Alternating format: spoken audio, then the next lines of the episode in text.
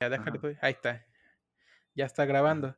Si te fijas, se alcanza a ver lo que me gusta es que grama graba el audio de todas las personas por separado. O sea, te lo graba multicanal. ¡Ah, qué perro! Simón, eso es lo que me gusta mucho. Te empieza a grabar todo multicanal.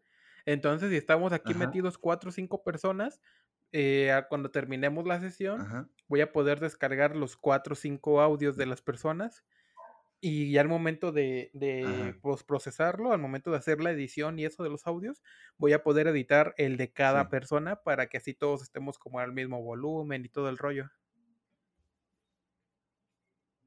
Oh, Y es lo que se me hace ¡Qué muy chido. perro! No había no sabía que podía ser. No había visto es eh, que se podía grabar multicanal. Bueno, eh, por lo general las aplicaciones de llamada no los tienen. No, no, no, por pues, por lo general siempre lo hacen nada más así simple, vaya. Siempre lo hacen, ¿cómo se dice? Eh, que grabe si es que llega a grabar, te graba todo en un monocanal, vaya.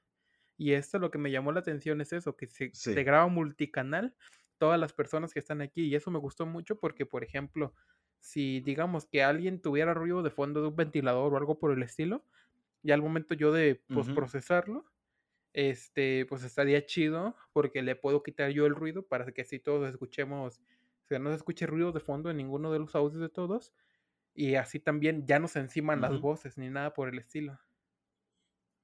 Mira, le voy a dar stop Mm, recording. de hecho.